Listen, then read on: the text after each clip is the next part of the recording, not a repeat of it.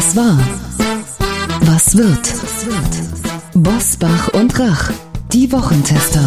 Powered bei Redaktionsnetzwerk Deutschland und Kölner Stadtanzeiger. Und hier sind die Wochentester. Wolfgang Bosbach und Christian Rach. Herzlich willkommen und ein fröhliches Hallo von Christian Rach aus Hamburg. Und aus Bergisch Gladbach meldet sich ebenfalls mit einem herzlichen Hallo Wolfgang Bosbach. Das Bundeskabinett hat in dieser Woche grünes Licht gegeben für den Einstieg des chinesischen Konzerns Costco. Das ist eine große, große Reederei. Das grüne Licht wurde gegeben gegen den Widerstand von Grünen und FDP, gegen den Widerstand von sechs Bundesministerien und gegen die Warnungen der Nachrichtendienste. Dafür war allein ein Mann verantwortlich, Bundeskanzler Olaf Scholz. Ist mit China Wandel durch Handel möglich oder opfern wir ohne Not sicherheitsrelevante Teile unserer Infrastruktur? Das fragen wir heute einen echten Insider und langjährigen Beobachter der Weltpolitik. Und wir sprechen über eines der Debattenbücher dieses Jahres, ein falsches Wort. Was war, was wird heute mit diesen Themen und Gästen? Auf dem Prüfstand der Wochentester. China-Deal. Schande oder Weitsicht. Palmer-Sieg. Vorbild für die Bundesgrünen? Gaspreisabsturz. Hoffnung für unsere Energierechnung? Heute zu Gast bei den Wochentestern. Elmar Theversen. Der ZDF-Studioleiter in Washington bewertet den Deal mit China im Hamburger Hafen und warnt vor einer naiven Selbsttäuschung im Umgang mit autoritären Regimen. René Pfister, der USA-Korrespondent des Spiegel beschreibt, warum Dogmatismus und Mob-Mentalität die Meinungsfreiheit bedrohen in Amerika, aber zunehmend auch bei uns in Deutschland.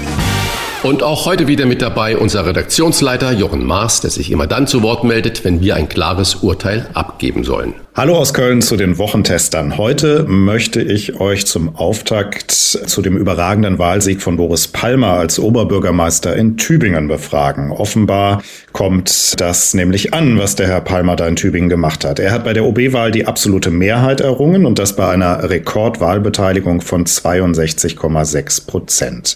Palmer spricht ja immer wieder auch hier bei den Wochentestern Klartext und polarisiert sehr gerne. Deshalb zum Einstieg die Frage an euch. Der klare Wahlsieg von Boris Palmer ein Signal an die Grünen oder sollte er das vielleicht sein, ein Signal an die Grünen, dass kontroverse Typen wie Palmer zur grünen Kern-DNA gehören sollten? Also erstens müssen wir natürlich feststellen, 62,5 Prozent war die Wahlbeteiligung und ich glaube mit 52,5 oder wie auch immer Prozent hat Boris Palmer die absolute Mehrheit gewonnen in der kleinen, wunderbaren Universitätsstadt Tübingen. Das heißt also, es ist eine regional begrenzte Wahl. Und deine Frage, lieber Jochen, ich würde sie nicht nur auf die Grünen reduzieren, sondern ich glaube, dass wir in der Politik solche Köpfe, zum Beispiel wie Wolfgang Bosbach, ist ja immer in seiner aktiven Zeit auch im Bundestag und in der CDU-Fraktion war, dass wir solche Köpfe brauchen. Auch wir hatten ein wunderbares Gespräch mit Carsten Linnemann letzte Woche, auch ebenfalls, ich sage mal, einer, der ein bisschen anders denkt und der auch weiter denkt. Und wir brauchen kontroverse Diskussionen in der Politik. Wir brauchen konstruktiven Streit. Und dass eine Partei wie die Grünen sich an Lapsi, wie sie zweifelsohne auch Boris Palmer passieren, so auffängt, das verstehe ich nicht. Mich hat der Sieg von Boris Palmer nicht wirklich überrascht, weil er absolute grüne Politik seit, ich glaube, über zwölf Jahren jetzt in Tübingen erfolgreich gemacht hat. Und vielleicht ist Tübingen die grünste und die ökologischste Stadt in Deutschland. Das gutieren die dortigen Einwohner und Einwohnerinnen sehr. Und deswegen ganz eindeutiges Ja. Wir brauchen Männer und Frauen, die eine eigene Meinung, einen eigenen Standpunkt haben, auch wenn er mal nicht in die der Partei passt. Und Parteien sollten meines Erachtens kontroverse Standpunkte innerhalb der Partei auch aushalten. Ja, danke für die Blumen, lieber Christian, aber ich war immer pflegeleicht gut. Angela Merkel wird das jetzt komplett anders sehen, aber ich habe mich jedenfalls redlich darum bemüht, es nicht zu übertreiben. Natürlich lieben Partei- und Fraktionsführungen, Parteimitglieder, Mandatsträgerinnen und Mandatsträger, die brav zu allem, was die Führung möchte, Ja und Amen sagen, die nichts diskutieren, die nichts hinterfragen. Dann kommt ja auch von oben oft der Hinweis, nur keine kontroverse Debatte, die Leute lieben keinen Streit. Meine Erfahrung ist etwas anders.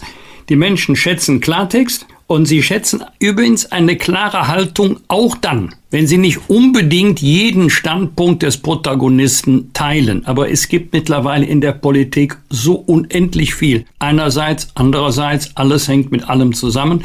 Das Publikum froh ist, wenn jemand sagt, hier stehe ich, das ist meine Überzeugung, auch wenn sie gelegentlich nicht im Übereinklang mit der Meinung der Parteiführung steht.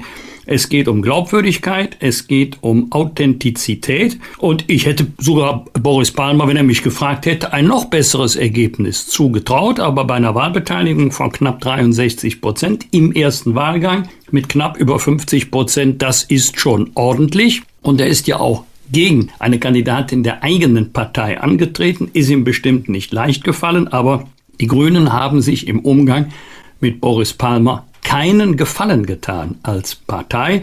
Das müssen wir in einer lebendigen Demokratie aushalten, dass es auch einmal in ein und derselben Partei zu verschiedenen Themen ganz unterschiedliche Auffassungen geben kann. Die Demokratie würde ärmer, wenn alles nur noch stromlinienförmig wäre. Ich erinnere mich noch an ein Gespräch, das wir beide, äh, lieber Wolfgang, mit Gerhard Baum geführt haben, diesem FDP-Urgestein, der eben, der natürlich seine FDP liebt und der sie gerne auch mit jetzt 90 Jahren noch voranbringen möchte. Und er war bestimmt auch nicht immer pflegeleicht. Aber was waren das für tolle Sätze, für tolle Gespräche, die dieser verdiente Politiker uns dann da äh, gegeben hat, als wir ihn nach nach seiner Partei gefragt haben. Und das ist das, was, wie du es richtig einschätzt, was das Publikum heute wirklich gutiert eine Haltung zu haben. Übrigens, was die Fernsehsender auch ihren Zuschauer und Zuschauerinnen gegenüber haben sollten, sie unterschätzen immer die Zuschauer und haben das Gefühl, dass man denen alles vorsetzen könnte. Und genauso ähnlich ist es in den Parteien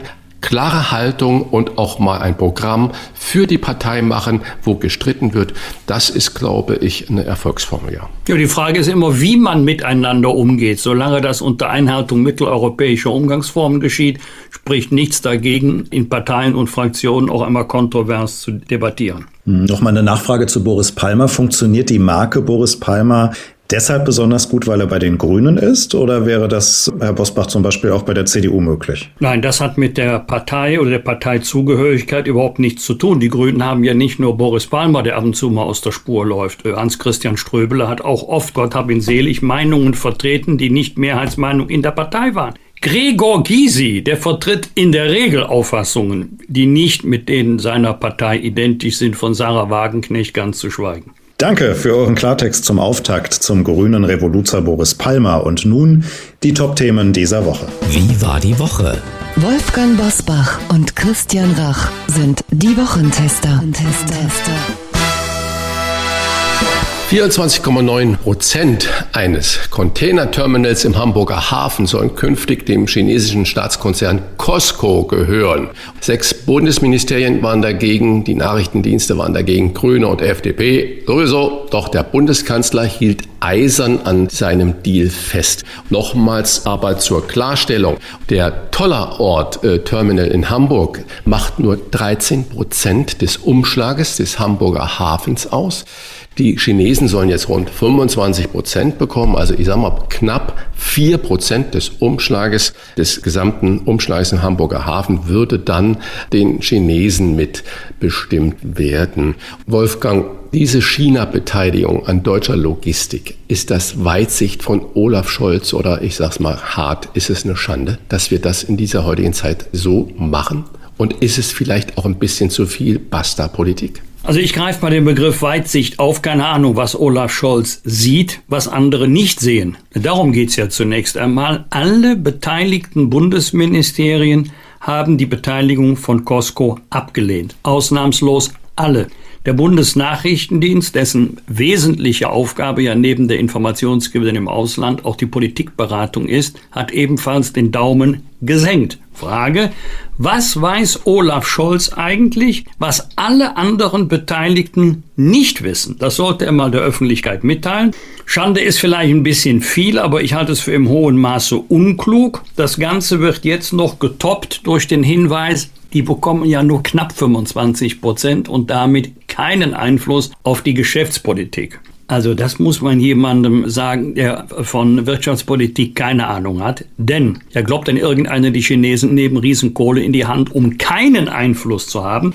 Und wir müssen vorne anfangen. Und vorne heißt, was sind eigentlich die Motive von China, die Motive des chinesischen Staatskonzerns Costco, sich ausgerechnet unter der Überschrift Neue Seitenstraße die großen Logistikketten vorzunehmen und hier Beteiligung an Häfen. Das gilt für große europäische Häfen, für die allergrößten Rotterdam, für Marseille, für Piräus, Binnenhafen Duisburg, das ist jetzt erstmal abgehakt, aber selbstverständlich über Costco wird der chinesische Staat und die denken in anderen zeitlichen Dimensionen als wir Einfluss nehmen können.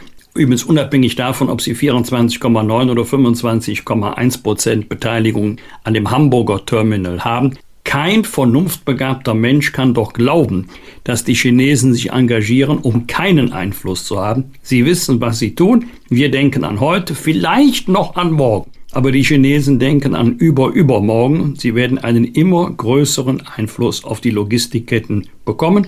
Und die sind für den äh, Industriestandort, vor allen Dingen für den sehr exportintensiven Standort Deutschland, äh, von großer Bedeutung.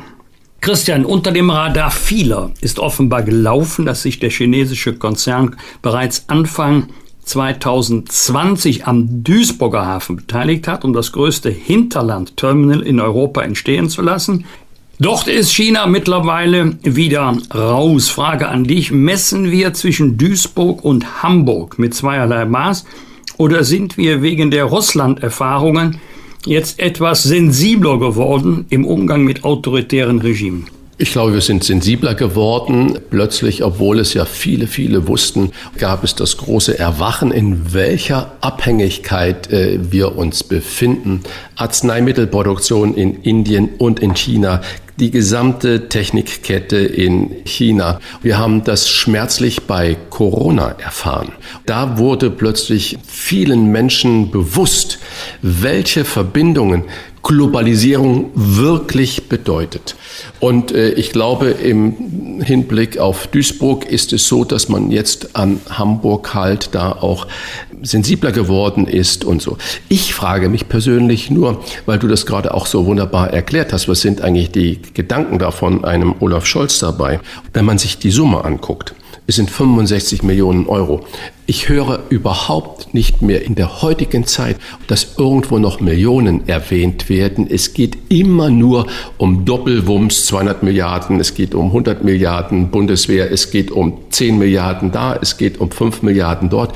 65 Millionen sind Entschuldigung, dass ich so sage, mit Verlaub, heute in diese Welt eigentlich doch nicht mehr das Geld.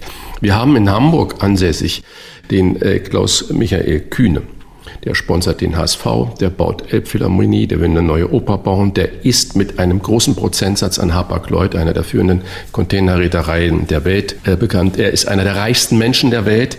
Ich meine, warum versucht man dann, wenn es um Geld geht, um Logistik geht, nicht einen der führenden Logistikunternehmer der Welt dazu zu bringen und sagen, Menschenskinder, wir brauchen in Hamburg neue Ideen, Innovation, Digitalisierung auch im Hafen. Warum macht nicht die kühne Logistik äh, Holding da mit? Bei 65 Millionen Euro ist es ja nichts dem hätten die vermutlich auch diese 35 Prozent gegeben. Also das sind viele Fragen und wie du es richtig gesagt hast, es wäre interessant von unserem Bundeskanzler mal zu hören, was er weiß, was die all die anderen nicht wissen. Und interessant für dich als Jurist vermutlich sind ja, dass das Außenministerium und die anderen Ministerien ebenfalls zu diesem Beschluss eine Notiz in ihren eigenen gemacht haben, dass sie eigentlich nicht mit einverstanden sind. Ich weiß nicht, wie der Fachausdruck dafür ist, das weißt du besser, Wolfgang. Das finde ich also ganz, ganz interessant und ich glaube, hätten wir den Ukraine-Krieg nicht, würde an diesen Dingen, die jetzt da passieren, äh, die Koalition in Frage gestellt werden können. Im Beamtenrecht nennt man das Remonstrieren im, beim Militär eben melden macht frei. Also wenn es schief läuft, wenn sich die Bedenken in der Wahrheit bestätigen, dann können die Ministerien sagen, wir waren dagegen. Dann sind sie fein raus. Deswegen machen sie das. Wirkung hat das nicht. Vermutlich ist es genauso. Eine andere Sache, wo man wirklich als normal denkender Mensch äh, drüber stolpert, ist, äh, haben wir plötzlich zu viel Gas? Das fragen sich natürlich viele, nachdem der Preis für eine Megawattstunde Erdgas an der deutschen Energiebörse EEX in dieser Woche, man höre und staune, auf weniger als 30 Euro gesunken ist. Einen Monat vorher lag er noch bei weit mehr als 200 Euro. So, jetzt könnte man ja denken, ach, das fällt ja wieder und wir können uns alle ähm, sorglos in den Winter, zumindest was die Bezahlbarkeit der Energie angeht, hineinbegeben. Äh, Wolfgang, bedeutet diese Hoffnung denn wirklich, dass die Energierechnung im Winter äh, gar nicht so dramatisch ausfallen wird, wie es im Moment sich darstellt? Also Schwankungen an den Energiebörsen haben wir immer schon gehabt, aber in diesem Ausmaß. Jetzt wird deutlich, dass es eben nicht in Anführungszeichen nur Anführungszeichen um die Preisbildung nach der Methode Angebot, Nachfrage, Aufschlag, Verkaufspreis geht, sondern dass auch viel Spekulation dahinter ist. Es geht zunächst einmal um den Bedarf, aber es geht auch um die Prognose. Wie wird sich der Preis oder der Markt in Zukunft entwickeln. Und dann kommt die Spekulation ins Spiel. Alle Spekulationserwartungen haben sich wohl nicht erfüllt. Es geht ja sowohl um die sogenannte Prozessenergie, also Gas, das wir benötigen für die Herstellung von Gütern, aber es geht natürlich auch um die Privaten. Es geht um die 40 Millionen Haushalte in Deutschland und um den Anteil, der mit Gas heizt. Das interessiert ja Otto Normalverbraucher in besonderer Weise. Im Moment ruhen die Hoffnungen ja auf noch den hohen Temperaturen. Unter Klimagesichtspunkt mag man es bedauern, für die Heizkostenrechnung ist es gut. Aber ich mag jetzt mal die Prognose, sobald die Temperaturen in den Keller fallen, und das werden sie, November, Dezember, wenn wir nicht mehr Mitte 20 Grad haben, dann werden auch die Preise wieder anziehen, ganz einfach deshalb, weil dann der Bedarf wieder steigt. Die G7 der wirtschaftsstarken Demokratien und die EU haben ein Hilfsprogramm für den Wiederaufbau der Ukraine auf den Weg gebracht. Das Programm soll nach dem Vorbild des Marshallplans der US-Hilfen für Europa nach dem Zweiten Weltkrieg gestaltet werden. Christian, kann man über den Wiederaufbau der Ukraine tatsächlich bereits reden, solange Wladimir Putin das Land immer noch in Schutt und Asche legen möchte? Du hast es ja sehr fein säuberlich äh, formuliert, deine Frage. Man kann darüber reden, man kann auch nicht handeln. Mit Sicherheit ist das auch äh, ein Teil der Psychologie, die wir gerade da miterleben. Wir müssen darüber reden um zu signalisieren, wir lassen die Ukraine dann nicht nur militärisch nicht alleine, sondern wir schicken da weiterhin Waffen und Unterstützung. Wir lassen sie vor allen Dingen auch wirtschaftlich nicht alleine und wir planen jetzt schon den Wiederaufbau. Wir gucken jetzt schon, wie man diese immensen Summen finanzieren kann. Und das ist ja nicht so, dass man diese 350 Milliarden oder 750 Milliarden, was auch immer, das sind ja nur Zahlen, die hin und her geworfen werden. Aber es signalisiert, egal was passiert, wir sind bei der Ukraine und wir werden sie bei ihrem Wiederaufbau unterstützen. Und ich glaube, es ist absolut richtig und wichtig. Und da hat Olaf Scholz ausnahmsweise mal recht, dass er sagt, jetzt ist es das Gebot der Stunde, diese Signale in die Welt hinauszuschauen. Nur das ganze Wording, ich sage nämlich jetzt auch in die Welt, es sind eigentlich nur zwei Hände voll Staaten, die sich dann daran beteiligen, weil die Welt ist es nicht aber richtig, jetzt das anzuschieben. Wir müssen den wirtschaftlichen Kuschelkurs mit China beenden und uns aus der Abhängigkeit befreien. Das fordert der ZDF-Studioleiter in Washington, Elmar Thewesen. Das Gespräch über den China-Deal und sein aktuelles Buch Kampf der Supermächte gleich nach einer kurzen Werbung. Wir bedanken uns bei Lidl für die freundliche Unterstützung. Wussten Sie schon, dass im vergangenen Jahr mehr als jede dritte in Deutschland gekaufte Fairtrade-zertifizierte Banane bei Lidl gekauft wurde? Kein Wunder, denn bei der Auswahl an nachhaltigeren Produkten ist Lidl wirklich spitze. Zu erkennen sind die nachhaltiger produzierten Waren an Siegeln wie der grüne Knopf Fairtrade, EU Bio-Siegel oder Bioland. Mit Siegeln gekennzeichnete Eigenmarkenprodukte geben Verbrauchern zusätzliche Orientierung und bestätigen die hohe Qualitäts- und Produktstandards von Lidl. Seit fast fünf Jahren kooperiert Lidl zum Beispiel mit Bioland, dem führenden Bioanbauverband in Deutschland und Südtirol. 100 regionale Biolandprodukte in verschiedenen Warengruppen und mehr als 300 Bio- oder Bioland-Artikel finden Sie bei Lidl im Dauersortiment. Außerdem knapp 30 Fairtrade-zertifizierte Produkte und rund 450 vegane Artikel. Treffen Sie Ihre Kaufentscheidung ganz bewusst mit den Nachhaltigkeitssiegeln bei Lidl, denn sie stehen für mehr soziale, ökologische und gesundheitliche Transparenz des Angebots für ein nachhaltigeres Einkaufserlebnis zu gewohnt günstigen Preisen. Übrigens werden nicht nur Lebensmittel, sondern auch Elektronik, Haushaltsgeräte, Spielzeug oder Möbel neben der Lidl-internen Prüfung von unabhängigen Instituten eingehend untersucht. Weitere Informationen zu den Nachhaltigkeitssiegeln bei Lidl erhalten Sie im Internet unter lidl.de slash Verantwortung.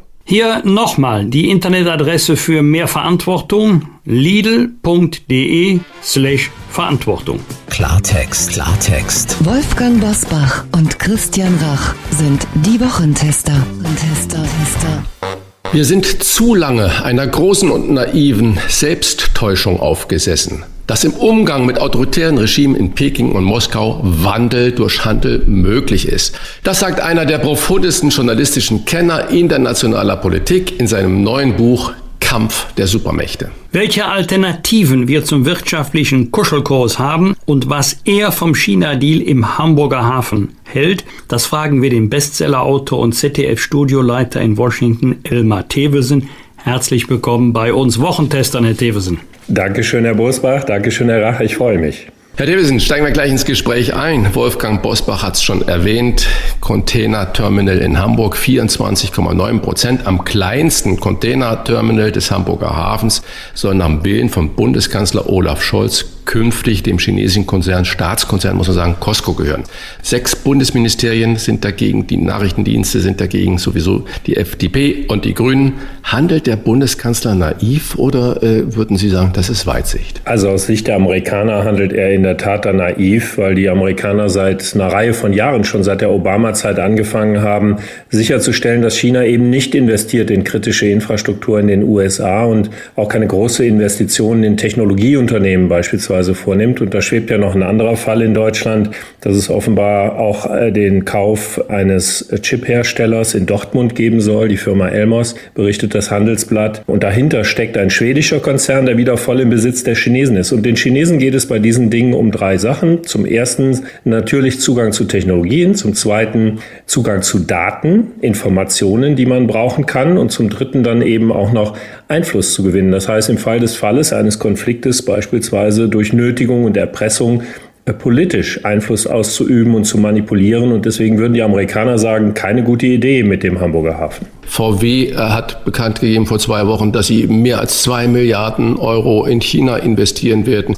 Eine andere große Firma 800 Millionen. Das kann doch nicht eine Einbahnstraße sein. Das stimmt. Und es ist ganz klar, dass man natürlich äh, weiterhin auch Handel treiben muss mit China. Ähm, wir haben ja ein Volumen im letzten Jahr gehabt von 245 Milliarden Handelsvolumen. Davon ja der größere Teil Importe aus China, der etwas kleinere Teil dann Exporte nach China. Also China ist ein extrem wichtiger Handelspartner für Deutschland. Aber die Amerikaner sagen ganz klar, wir müssen in bestimmten Bereichen verbieten, dass China Einfluss gewinnt in unseren Ländern. Und das sind eben Hochtechnologiebereiche, das sind Infrastrukturbereiche, dazu gehört zum Beispiel eben auch ein Hafen, weil es Beispiele ohne Ende gibt aus den letzten Jahren, wo China nicht China oder die Chinesen, sondern tatsächlich das autoritäre Regime in Peking diesen Einfluss genutzt hat, um zu erpressen, um zu nötigen, um eben Wohlverhalten zu erzwingen. Wie gefährlich oder wie riskant schätzen Sie den Einfluss chinesischer Unternehmen auf Teile unserer Infrastruktur ein? Ich behaupte mal, die Chinesen wissen schon, wo Sie investieren. Ja, das wissen Sie sehr genau und das hängt auch damit zusammen, dass ja nicht ein chinesisches Unternehmen einfach, ähm, ich sage mal, nur aus eigenem Interesse handelt, sondern seit 2017 gibt es ein Gesetz in China,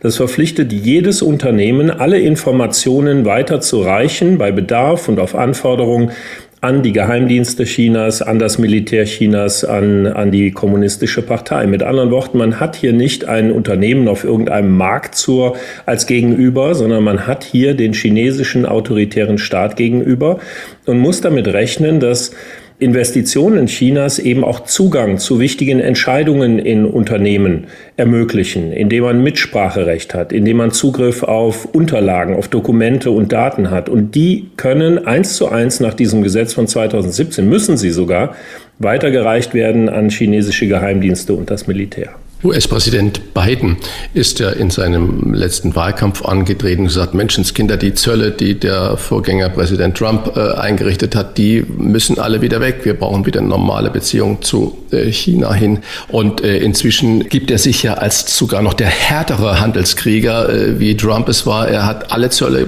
gelassen, hat er das noch erweitert auf die Halbleiterindustrie, auf die Chipindustrie. Also in seiner Sicht, in der Sicht Amerikas, Sie haben ja gerade schon erzählt, ist Wandel durch Handel gescheitert. Das war aber lange Zeit, vor allen Dingen von Angela Merkel und auch zu Gerhard Schröders Zeit, Hoffnung im Umgang mit Regimen wie Peking und Moskau.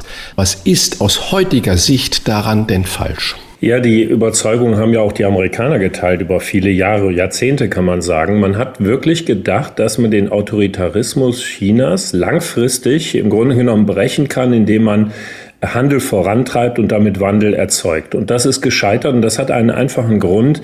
Die Kommunistische Partei Chinas hat über all die Jahre, Jahrzehnte sichergestellt, dass neben der Öffnung und auch dem Handel, den man betrieben hat, immer klar war, dass die Macht der Kommunistischen Partei in keiner Weise beeinträchtigt wird. Mit anderen Worten, das Durchgriffsrecht auf alle Ebenen der Gesellschaft und gleichzeitig eben diesen Wettbewerb, diesen Aufstieg Chinas massiv voranzutreiben, um Amerika und dem Westen ähm, die Stirn zu bieten, großer Konkurrent zu werden und am Ende möglicherweise, äh, das kann man auch nachlesen in Unterlagen der Kommunistischen Partei, die dominierende Macht der Welt zu sein. Äh, China ist noch nicht ganz so weit, wirtschaftlich aber schon ziemlich weit und auch militärisch besitzt mittlerweile die größte Marine der Welt.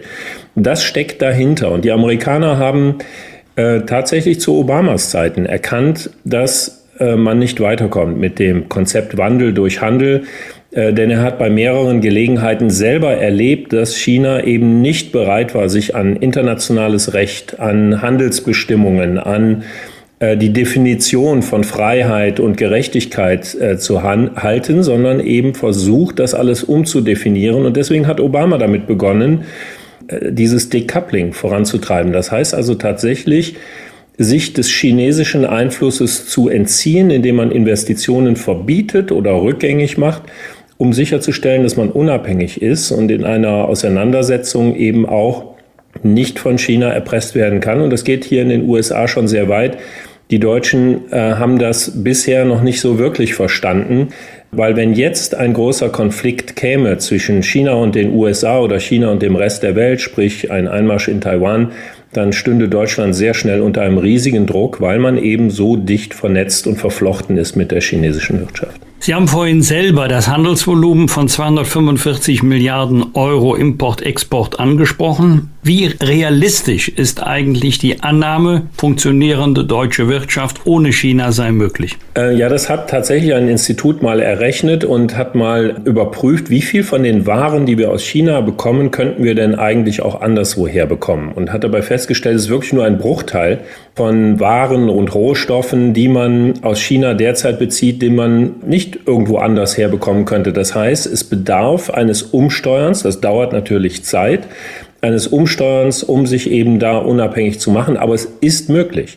Es ändert nichts daran, und das sollte man sich auch nicht schönreden, wenn man komplett aussteigen wollte. Zum Beispiel die deutsche Autoindustrie oder große Konzerne wie BASF könnten nicht mehr in China weiterarbeiten, dann hat das natürlich sehr heftige wirtschaftliche Folgen. Es hätte den Verlust von Zehntausenden, vielleicht Hunderttausenden von Arbeitsplätzen zur Folge. Und deswegen geht es hier nicht darum, und auch den Amerikanern ging es nie darum, was sie selber angeht, schnell aus all diesem auszusteigen, sondern Stück für Stück, äh, besonders in den sensiblen Bereichen dafür zu sorgen, dass man diese Abhängigkeit nicht hat. Und ich will mal ein Beispiel für dieses Erpressungspotenzial nennen.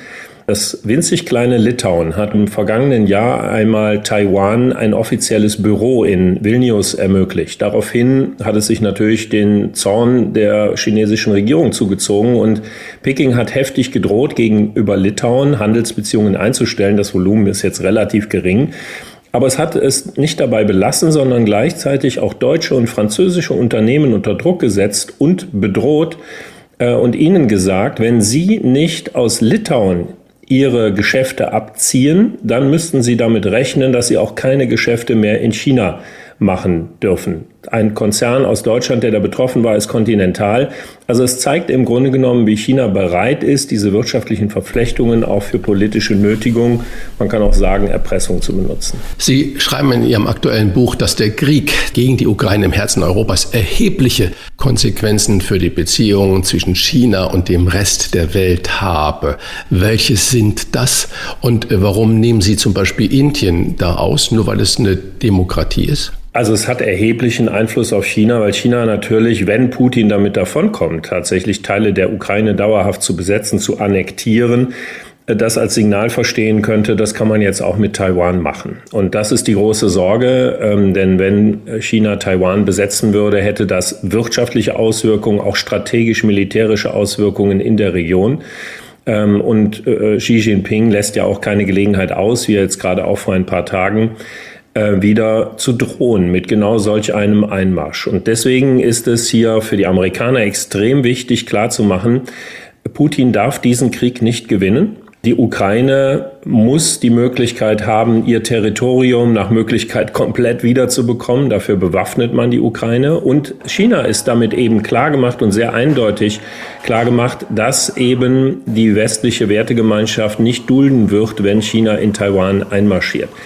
Und hier wird es spannend in der Region selber. Selbst ein Land wie Indien, das vielleicht keine lupenreine Demokratie ist, aber eine Demokratie, dieses Land ist auch im Umdenkprozess. Der chinesische Premierminister Modi hat sich von Putin ein Stück weit distanziert, klargemacht, das ist nicht die richtige Zeit für Krieg ähm, und hat eben auch die Nähe immer mehr gesucht jetzt zu den USA und anderen Verbündeten. Er war bei den Gipfeltreffen in diesem Sommer in Deutschland und in Spanien mit dabei. Er war dabei, als Joe Biden im Indo-Pazifik äh, eine neue Allianz ausgerufen hat, das Indo-Pazifische Wirtschaftsforum, um eben gegenzuhalten gegen äh, China, weil auch Indien sieht, dass China durch den massiven Ausbau seines Militärs in dieser Region strategisch die Handelswege kontrollieren könnte und auf diese Weise in der Lage wäre, auch die anderen Länder in der Region zu dominieren. Und das ist nicht im Interesse von Indien. Der Westen versucht zurzeit, Putin mit massiven wirtschaftlichen Sanktionen in die Knie zu zwingen. Wie aussichtsreich ist das? Was Putin angeht, sehen wir, dass die Sanktionen natürlich Wirkung entfalten. Aber ehrlicherweise, weil wir uns eben immer noch nicht 100 Prozent abgekoppelt haben vom russischen Öl und Gas,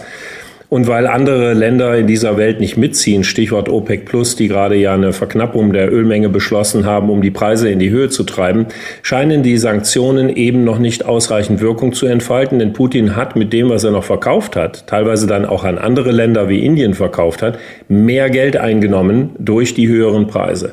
Also die Sanktionen alleine helfen nicht, aber es ist die Kombination dass man Waffen liefert an die Ukraine, um zu ermöglichen, Geländegewinne zu erzielen und Putin in eine Situation zu bringen, wo es in seinem Interesse wäre, auch diesen Krieg möglichst bald zu beenden.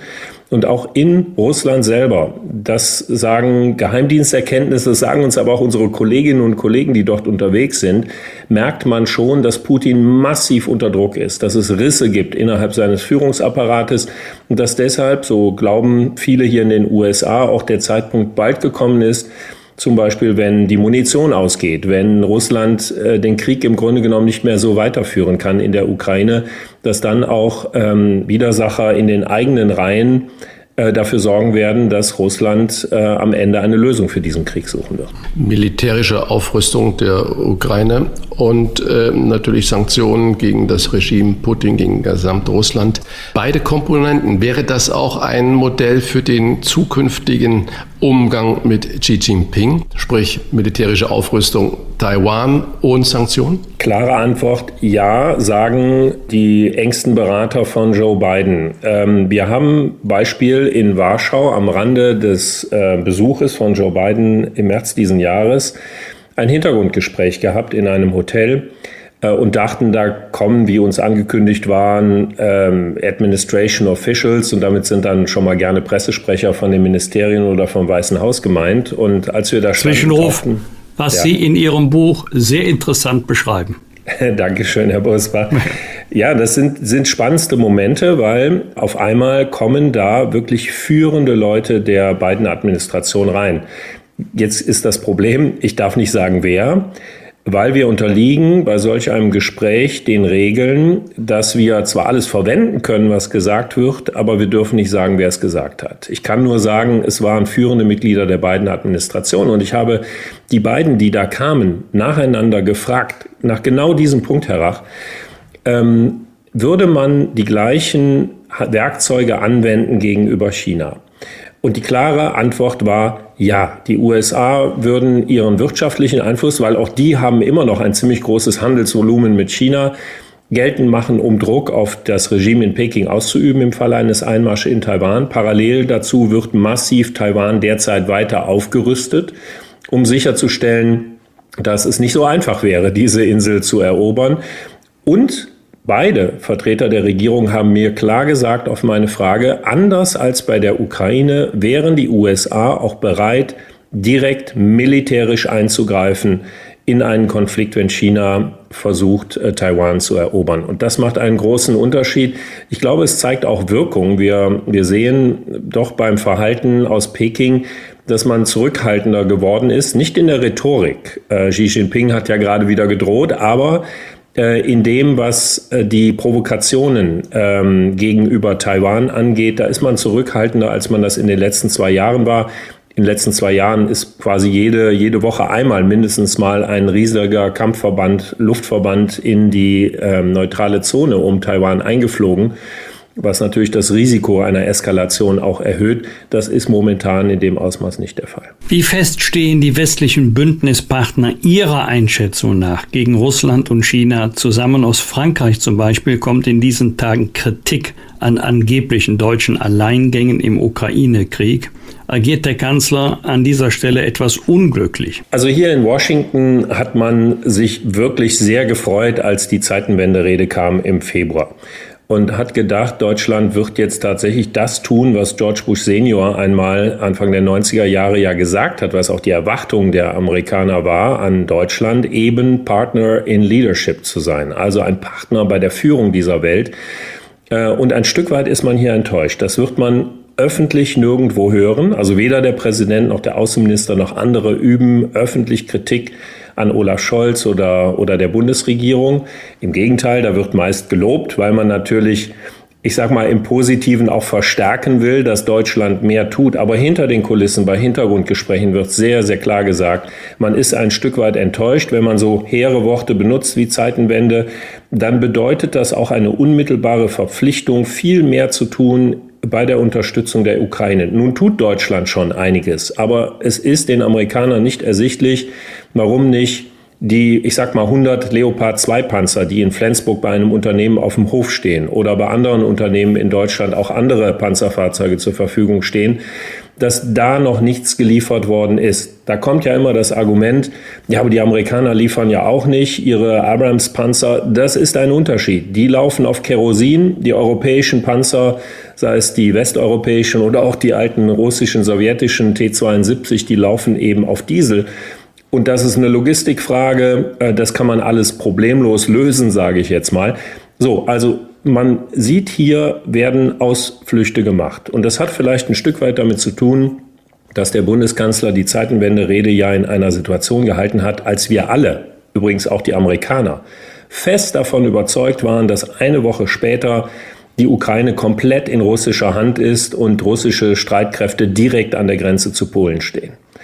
Äh, unter diesem Eindruck erklärt sich natürlich ähm, die Zeitenwende und diese ganze Rede, aber es ändert nichts daran, wenn man diese Worte benutzt, dann müssen auch entsprechende Taten folgen. Und da ist man ein Stück weit hier in Washington auch im Weißen Haus enttäuscht. Noch eine Nachfrage zu dem, was Sie gerade ausgeführt haben. Hier in Washington, das ist ja so diese Bubble, in der man das dann bespricht. Ich habe aufgehorcht, als diese Woche über die Ticker lief, dass äh, vor den wichtigen Midterm-Wahlen 30 Vertreter des linken Flügels der Demokraten, unter ihnen ganz prominente Gesichter wie die Alexandria Ocasio-Cortez und ich glaube Ilhan Omar waren dabei, mit dem Aufruf nach dem Kursschwenk in der Ukraine-Politik für Aufregung gesorgt haben. In dem Brief haben die ja den Präsidenten aufgefordert, direkte Verhandlungen mit Russland zu beginnen, um den Krieg zu beenden. Und dann haben sie das Schreiben äh, wieder zurückgezogen. Das kann doch kein Zufall sein. Also regt sich doch in USA ebenfalls Skepsis, dass diese Politik, wie sie im Moment passiert, richtige Aufrüstung der Ukraine und so weiter, nicht immer zielführend sein kann. Das ist richtig. Die haben den Brief wieder zurückgezogen, jetzt kurz danach, als es Kritik aus anderen Teilen der Partei an eben diesem Brief gegeben hat. Es ändert aber nichts an der Tatsache, dass das der geschickt worden ist. Ja. Und, und es zeigt, auch innerhalb der Demokratischen Partei, auch bei den Republikanern, gibt es wie in Deutschland, wie in Frankreich und wie in anderswo äh, auch eben diese Diskussion. Ändert nichts daran, dass die beiden Administrationen und das in großer Übereinstimmung mit der Führung der Demokratischen und der Republikanischen Republikanischen Partei eine harte Linie fährt. Und das hat einen, einen sehr klaren Grund. Man ist der festen Überzeugung, wenn man Putin nachgibt, dann wird der nicht aufhören, sondern es wäre für ihn das Signal, dass sich die Aggression gelohnt hat. Und das ist das gleiche Signal, das dann an China, Nordkorea, Iran und andere gesendet wird. Und wir haben vor ein paar Tagen, habe ich mit Leon Panetta, dem ehemaligen Außenminister, und ehemaligen CIA-Chef reden können. Und er hat ganz klar gesagt, wenn Russland beispielsweise eine taktische Atomwaffe einsetzen würde, dann ist eine sehr große konventionelle, nicht nukleare Antwort äh, auf das Territorium der Ukraine beschränkt gegen die russischen Truppen ähm, das, was das Pentagon zurzeit gerade plant. Und es ist auch die einzig mögliche Antwort. Ähm, er ist auch der festen Überzeugung, man darf in dieser Situation nicht nachgeben sagt auch Timothy Snyder, einer der bekanntesten Historiker in den USA, der sagt, die Geschichte zeigt, wenn man einer nuklearen Erpressung nachgibt, dann macht das nukleare Auseinandersetzungen nicht unwahrscheinlicher, sondern wahrscheinlicher, auch konventionelle Kriege, weil das eben genau dieses Signal setzt, dass nukleare Erpressung erfolgreich ist. Und man kann in die Geschichte gucken und sehen, dass die Kuba-Krise das Lehrbeispiel dafür ist, weil Amerika sehr klar, sehr hart, sehr entschlossen, unmissverständlich und abschreckend damals reagiert hat auf die Stationierung von Raketen, Mittelstreckenraketen auf Kuba mit äh, nuklearen Sprengköpfen. Nur deshalb, so sagt Timothy Snyder, gab es in den letzten Jahrzehnten keinen großen konventionellen Weltkrieg und auch keinen Nuklearkrieg. Darüber kann man zwar lange streiten, aber das ist die Haltung der Amerikaner und sie hoffen, dass die europäischen Partner da geschlossen weiterhin hinter ihnen stehen. Mhm. Herr Davison, abschließend noch Ihre Einschätzung zu folgenden zwei Fragen. Warum ist China das große Feindbild für Amerika geworden? Hat das was mit der Pandemie zu tun, dass man da ganz simpel noch sagt, die Chinesen sind schuld? Und die zweite Frage, Ihre Einschätzung zur zukünftigen Wirtschaftskraft Chinas. Man sagt ja, die sind vor allen Dingen auch deshalb so stark, weil China massiv in oftmals nach außen hin unproduktive Infrastruktur investiert hat. Xi Jinping hat kürzlich auf dem Parteikongress klargestellt, dass die Wirtschaft keine Priorität mehr in China habe, sondern die Sicherheit. Bedeutet das im Umkehrschluss, müssen wir vor China wirtschaftlich betrachtet zukünftig weniger Angst haben und eher militärisch? Also das eine, äh, das Feindbild China ist zwar durch die Pandemie sicherlich noch befeuert worden und allen voran durch Donald Trump, der hier in den USA Stimmung gemacht hat gegen China und das wird teilweise natürlich auch fortgesetzt. Aber man hat China schon deutlich früher, auch unter Obama, schon als Gegner erkannt in der Auseinandersetzung um die Zukunft. Weil es geht China eben nicht nur darum, militärisch und wirtschaftlich Dominanz zu gewinnen, sondern daraus eben abzuleiten, auch die Weltordnung zu verändern. Die Definition von Demokratie, Freiheitsrechten, individualen Rechten, China tritt an im Grunde mit der Definition, es ist wichtiger für die Menschen, dass sie Sicherheit haben, dass sie eine gute Entwicklung haben können, dass sie wirtschaftlich vorankommen. Und da spielen Bürger- und Freiheitsrechte und auch Menschenrechte eine völlig untergeordnete Rolle. Und das versucht China auf allen Ebenen, übrigens auch bei den Vereinten Nationen, entsprechend umzusetzen und durchzusetzen. Und aus diesem heraus sind die USA zu dem Schluss gekommen, China ist der Gegner, Schrägstrich der Feind. Und wenn man das weiter geschehen lässt, dann wird man eine autoritaristische Welt vorfinden, weil China, und da kommen wir zu der zweiten Frage, massiv versucht, durch wirtschaftlichen Einfluss in aller Welt, durch Investitionen eben auch andere Staaten, andere Regierungen dazu zu bekommen, den Autoritarismus besser zu finden als die liberale Demokratie. Und das führt eben am Ende zu dem Punkt, dass ähm, das Unabhängigmachen von China im Wirtschaftsbereich in kritischer Infrastruktur und ähnlichen Punkten ist das eine.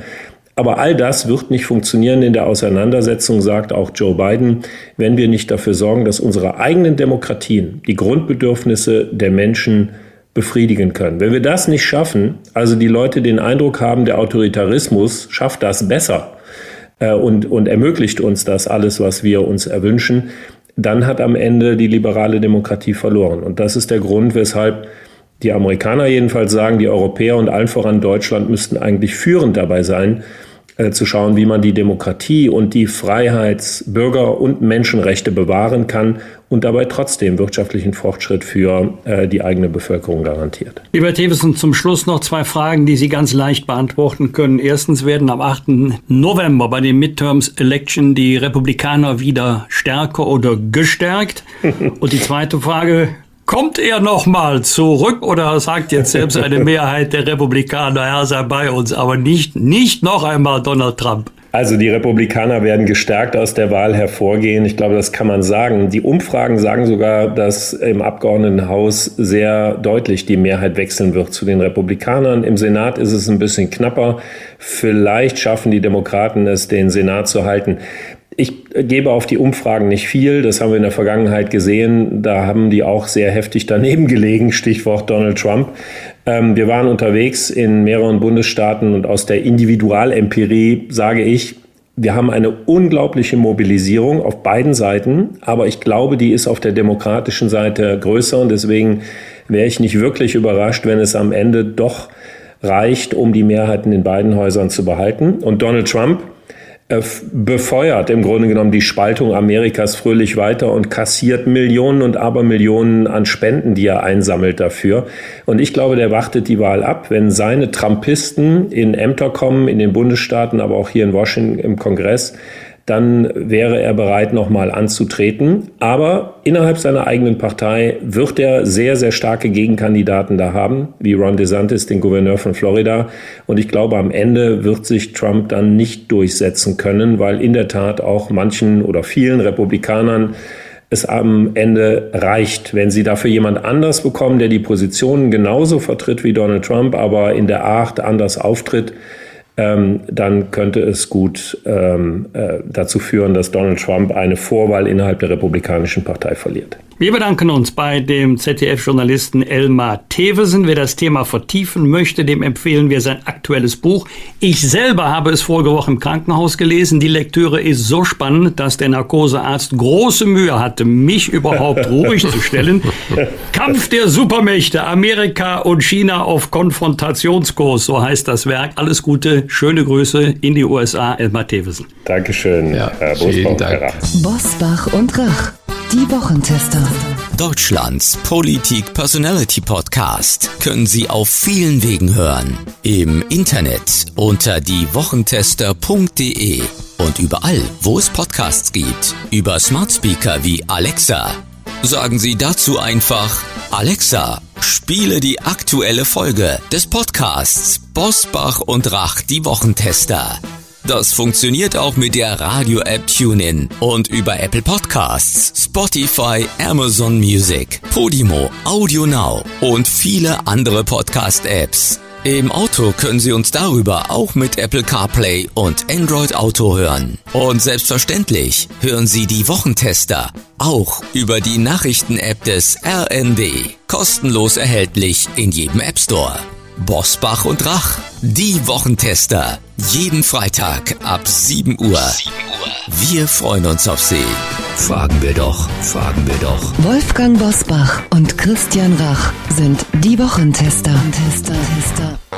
Er arbeitet seit fast 20 Jahren für das Nachrichtenmagazin Der Spiegel und ist seit 2019 für den Spiegel Büroleiter in Washington. Sein aktuelles Buch hat er ich zitiere, nicht aus einer konservativen, sondern aus einer liberalen Perspektive geschrieben, wie er ausdrücklich in der Einleitung betont. Warum ihm dieses Bekenntnis wichtig ist, das werden wir ihn gleich fragen. Ein falsches Wort heißt sein Buch und der Autor betont, dass er es für verhängnisvoll halte, Zitat, wenn nicht mehr das Gewicht eines Argumentes zähle, sondern die Hautfarbe oder das Geschlecht einer Person, die das Argument verwende. Die beiden alten weißen Männer, Bosbach und Rach, wollen der Sache jetzt auf den Grund gehen.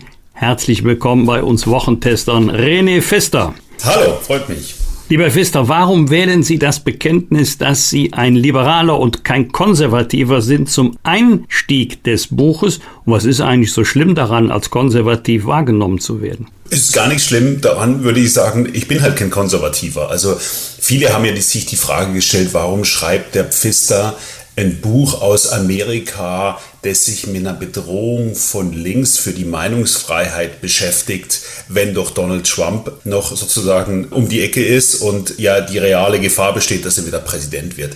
Ich habe das Buch geschrieben, glaube ich, weil ich erklären wollte, warum jemand wie Donald Trump überhaupt Präsident werden konnte. Ja, das hat sicher viele Gründe, aber ich glaube, ein Grund ist, dass die Demokraten sich in den vergangenen 20, 30 Jahren sehr, sehr gewandelt haben. Also auf der einen Seite, glaube ich, haben sie ihre traditionelle Wählerschaft äh, ökonomisch äh, verlassen, ähm, haben ihnen den Rücken gekehrt. Sie haben dafür gesorgt, dass Amerika am Welthandel teilnehmen kann. Das war für Amerika insgesamt äh, sehr, ein sehr erfolgreiches Programm, aber ganz, ganz viele Wähler im Mittleren Westen, weiße Wähler, Arbeiter haben ihren Job verloren. Und gleichzeitig hat Hillary Clinton im Wahlkampf 2016 gesagt, also die, ähm, die Wähler von Donald Trump, das seien eben diese rassistischen, sexistischen Deplorables, die Erbärmlichen, ja, wie man wie man es auf Deutsch übersetzen würde. Und ich glaube, man muss sich eben nicht wundern, wenn eine Partei wie die Demokraten letztlich eine Verachtung für ihre ehemaligen Wähler entwickelt, dass die dann sagen, ja gut, dann wählen wir halt Donald Trump, wenn ihr uns so seht.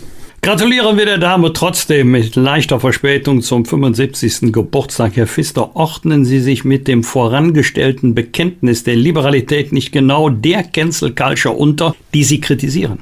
Nö, überhaupt nicht. Also ich würde jetzt niemals sagen, Sie würden sich wahrscheinlich als konservativer bezeichnen. Ich äh, würde sagen, ich bin eher sozusagen ein Liberaler, auch mit einer leichten Sympathie für den Sozialstaat, gerade hier in den USA, weil ich glaube, der Sozialstaat ist auch für was gut. Aber ich würde immer sagen, sozusagen Konservative gehören in den demokratischen Diskurs, ganz selbstverständlich, ja. Ich glaube, das ist was, was ich ja auch in dem Buch zu erklären versuche. Was müssen wir als Journalisten tun, ja? Und ich glaube, es ist gar kein Zweifel, das gibt es ganz viele Studien, die das belegen in den USA, aber hier auch in Deutschland, dass Journalisten eher links der Mitte stehen. Und ich glaube, dafür gibt es auch ähm, ähm, nachvollziehbare Gründe. Das äh, Journalismus rekrutiert sich seit 30, 40 Jahren vor allem aus einem akademischen Milieu, das eher links steht. Und ich glaube, das an sich ist noch kein Problem. Aber ich finde eben, und das ist auch ein Plädoyer in meinem Buch, dass gerade wenn sich so Filterblasen im Netz äh, entwickeln und jeder äh, sich da nur noch in seiner eigenen Meinung bestätigt, dass es die Aufgabe von Journalismus ist, für Diversität zu sorgen. Ja? Und Diversität heißt, heißt eben Männer, Frauen, Schwarz-Weiß und so weiter. Aber es heißt eben auch ein breites Meinungsspektrum von links nach rechts. Und da scheint mir manchmal etwas im Argen zu liegen, weil ich glaube, wir brauchen einfach einen robusten Diskurs. Und das, was ich in dem Buch beschreibe, ist, dass es auf der linken Seite so Methoden entwickelt worden sind in den USA, die jetzt schwappt jetzt auch nach Deutschland, diesen Diskurs zu unterdrücken. Und das halte ich für eine sehr verhängnisvolle Entwicklung. Weil ich glaube, und das ist der Kern, das Kernargument meines Buches, man sieht, dass in Deutschland ungefähr 50 Prozent der Menschen sagen, sie können nicht mehr offen äh, sagen, was sie denken. In den USA gibt es ganz ähnliche Zahlen, in Großbritannien gibt es ganz ähnliche Zahlen. Und das Ergebnis von sowas ist ja nicht, dass, man, dass wir einen sensibleren Diskurs haben oder ähm, dass äh, sozusagen progressiven Anliegen zum Durchbruch verholfen wird, sondern das Ergebnis ist, dass die Leute sagen, okay, also wenn ich ganz normale, berechtigte Fragen nicht mehr stellen darf, ja, dann wähle ich halt äh, Populisten, dann wähle ich die AfD, dann wähle ich Trump, weil die ähm, verbieten mir nicht zu sagen, was ich denke.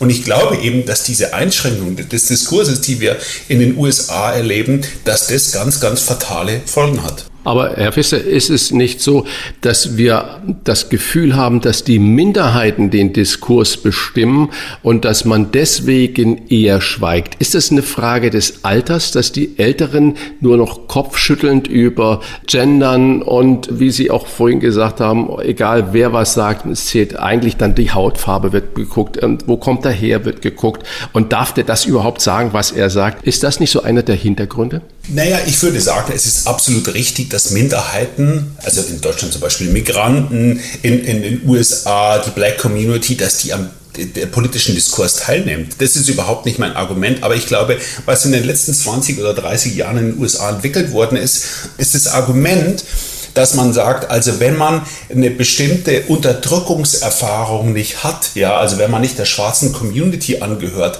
dann darf man sich an bestimmten Debatten nicht gar nicht mehr beteiligen. Also bei der Debatte über Rassismus und wie kann man Rassismus bekämpfen und was ist überhaupt Rassismus, da dürfen Weiße gar nicht mehr teilnehmen. Die sozusagen müssen sozusagen an diesem Diskurs äh, sozusagen nur beobachtend äh, teilnehmen. Und ich glaube, das ist eben ganz, ganz, ganz gefährlich, weil sich dann irgendwie die auch sozusagen sozusagen die Gutwilligen davon abwenden. Also wenn das Argument gemacht wird, quasi die Unterdrückungserfahrung ist das, eigentliche Argument dafür, dass man im Diskurs überhaupt noch teilnehmen darf. Darf ich kurz noch nachfragen?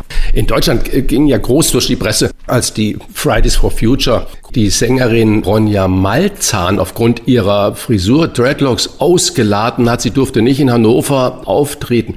Was hat das für Auswirkungen dann auf Meinungsbildung? Naja, ich glaube, was Sie ansprechen, ist, ist ja das Phänomen der sogenannten kulturellen Aneignung. Ja, also dass ich als Weißer äh, keine mehr keine Musik oder keine Modestile ähm, aneignen darf, äh, die von Gruppen gepflegt werden, die Minoritäten sind. Und ich glaube, das ist letztlich eine ganz, ganz schiefe Bahn. Und das ist auch ein gutes Beispiel dafür, dass die Leute sagen, das sind manche einfach verrückt geworden. Ja, weil natürlich, also ich lebe hier in Amerika, das ist letztlich eine multikulturelle multikulturelle Gesellschaft. Deutschland, glaube ich, wird eine multikulturelle Gesellschaft und eine multikulturelle Gesellschaft lebt vom Austausch, ja. Also dass man sozusagen ähm, Dinge von anderen äh, Ethnien, anderen Völkern, anderen Nationen übernimmt, wenn sie einem gefallen, ja. Und wenn man sagt, also ich darf jetzt keine Dreadlocks mehr äh, tragen, weil Dreadlocks ähm, kommen aus der afroamerikanischen Kultur, ein Argument, das auch gar nicht stimmt, aber das führt es äh, zu weit, es kommt zumindest nicht allein aus der afroamerikanischen Kultur, dann sorgt es ja am Ende dafür, dass jeder nur noch sozusagen in seinem Viertel bleibt, in, in seiner Gruppe.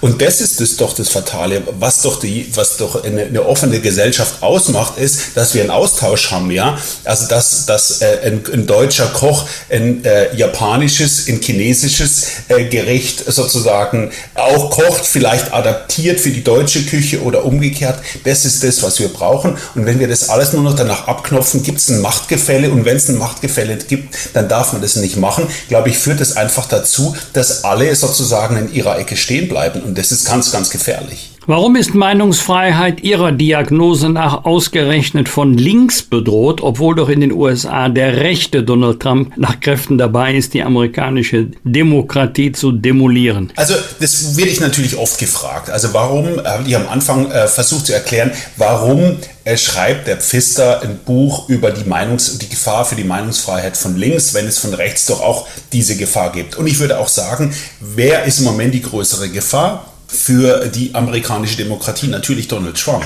Aber ich glaube, dass es eben sozusagen auf der, auf der linken Seite die Tendenz gibt, Donald Trump nicht nur die Wähler in die Arme zu treiben, also ich habe das erklärt mit den Deplorables und Hillary Clinton, sondern dass man sich auch die der Fähigkeit beraubt, letztlich nüchterne, klaren, analytischen Blick auf die Realität zu haben. Also ich habe für mein Buch gesprochen mit David Shaw, das ist ein demokratischer Datenanalyst, der hat 2012 Barack Obama dabei geholfen, die äh, Präsidentschaftswahl zu gewinnen. Und der hat im Jahr 2020 auf dem Höhepunkt der Proteste nach dem Mord an George Floyd durch einen weißen Polizisten, also ein Mord an einem Schwarzen durch einen weißen Polizisten, gesagt, Leute, diese Unruhen, die jetzt ausbrechen in den, in, in den amerikanischen Großstädten, die werden Donald Trump helfen, äh, wiedergewählt zu werden, weil er sich als Law and Order Präsident präsentieren kann. Ja? Also seid da vorsichtig, ähm, weil es gibt auch Studien, die gezeigt haben, dass sich dieses, genau dieses Phänomen bei Richard Nixon gab in den 60er Jahren.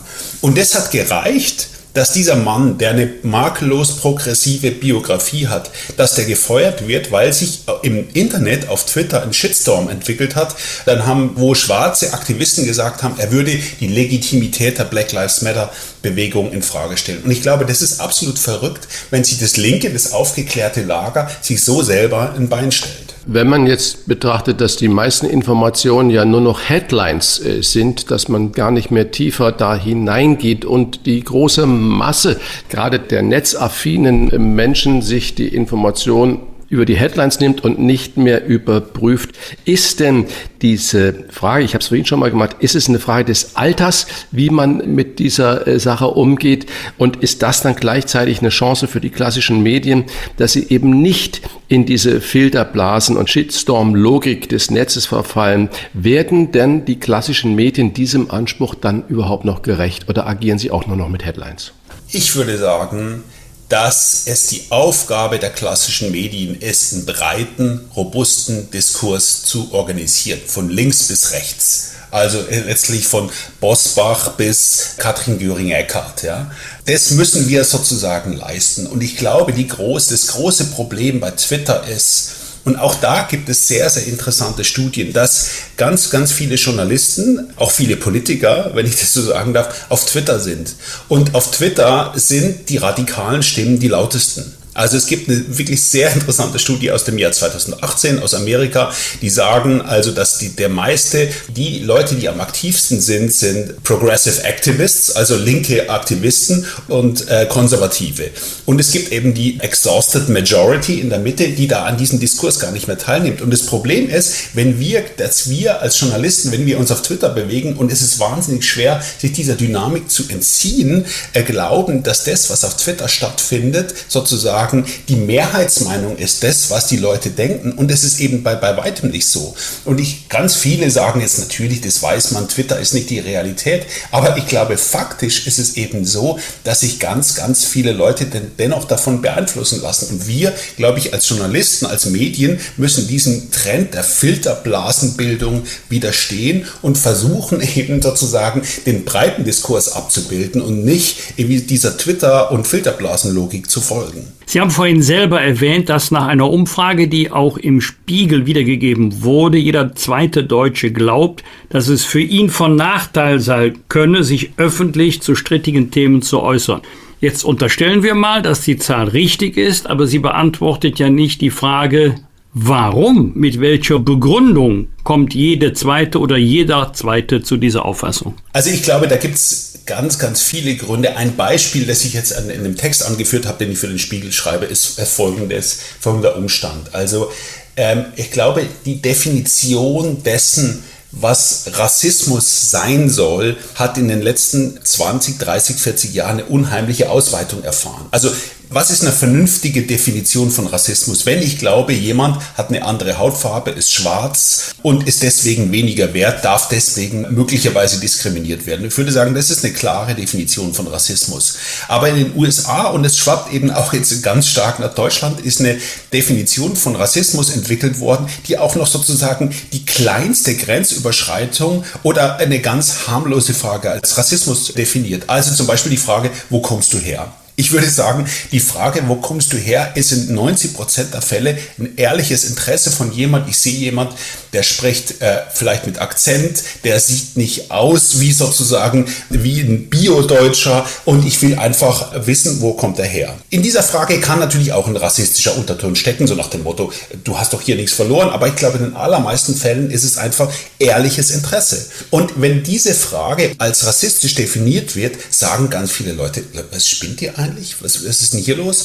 Also wenn ich hier, ich würde doch sagen, ist das Markenzeichen einer Einwanderungsgesellschaft, wenn ich hier im Taxi sitze, ich spreche mit deutschem Akzent, werde ich natürlich ganz selbstverständlich gefragt, wo kommen Sie denn her? Und ich sage dann, ja, ich komme aus Deutschland. So, und dann kommt man ins Gespräch und wenn, wenn ich merke, äh, der Uberfahrer oder der Taxifahrer oder der Kellner oder wie auch immer, hat vielleicht auch einen Akzent, dann fragt man, wer kommen Sie her? Und so kommt man ins Gespräch und man, man redet miteinander. Ja?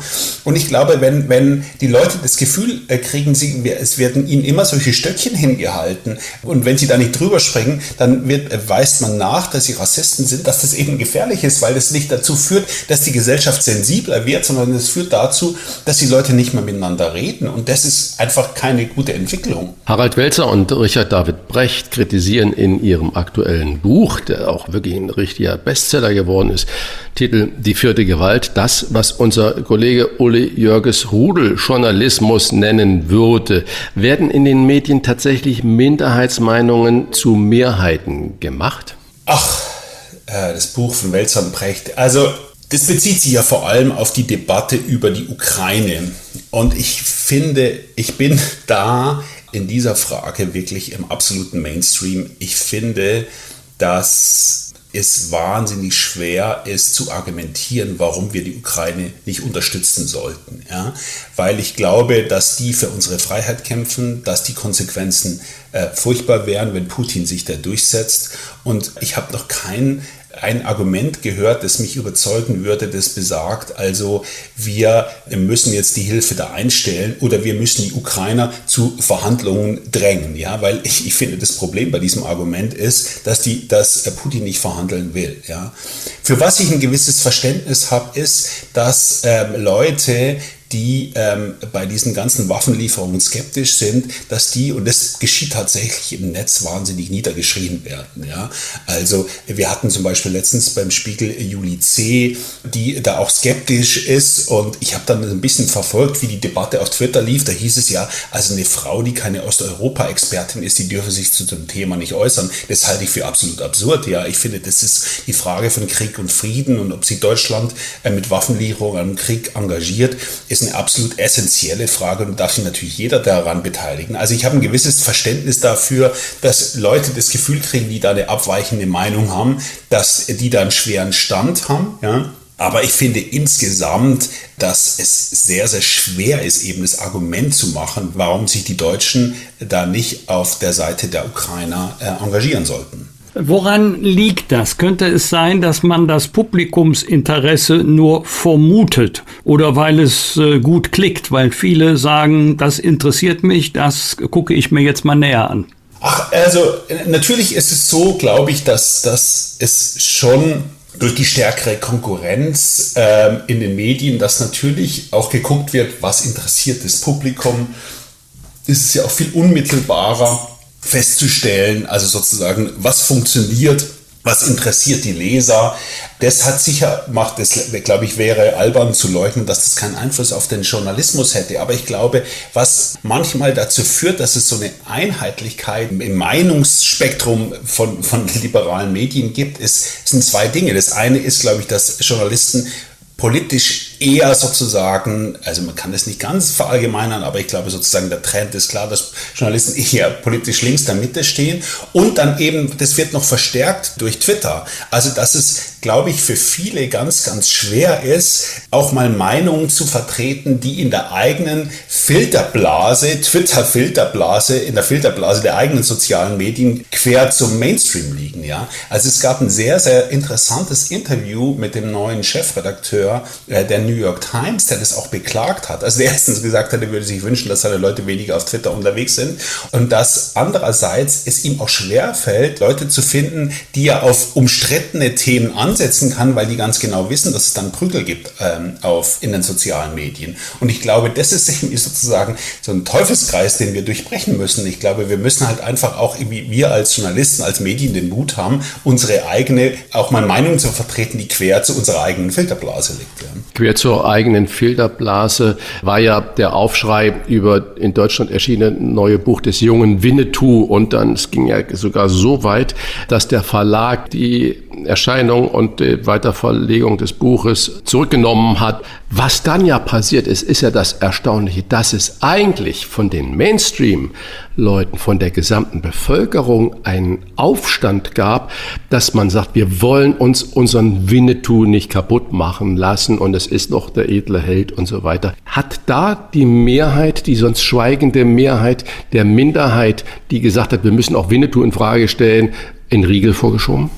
Ich fand, es war ein bisschen lächerliche Diskussion, aber doch eine notwendige, weil es schon natürlich äh, was vorweggenommen hat, was in den USA ganz häufig passiert. Irgendein Buch erscheint, irgendein Artikel erscheint. Es gibt einen Aufschrei äh, auf Twitter, in dem Fall war sie auf Instagram und die, äh, die Unternehmen, weil sie Angst vor der Kontroverse haben, knicken sofort ein, nehmen das Buch vom Markt, äh, ziehen den Artikel zurück, feuern den Journalisten und so weiter. Und das ist in dem Fall nicht passiert. Und, ähm, und ich glaube, das war gut. Jetzt nicht äh, weil es so wahnsinnig wichtig ist für die Meinungsfreiheit, dass das 48. Winnetou Kinderbuch erscheint, sondern weil ich glaube, dass das für was Grundsätzliches steht.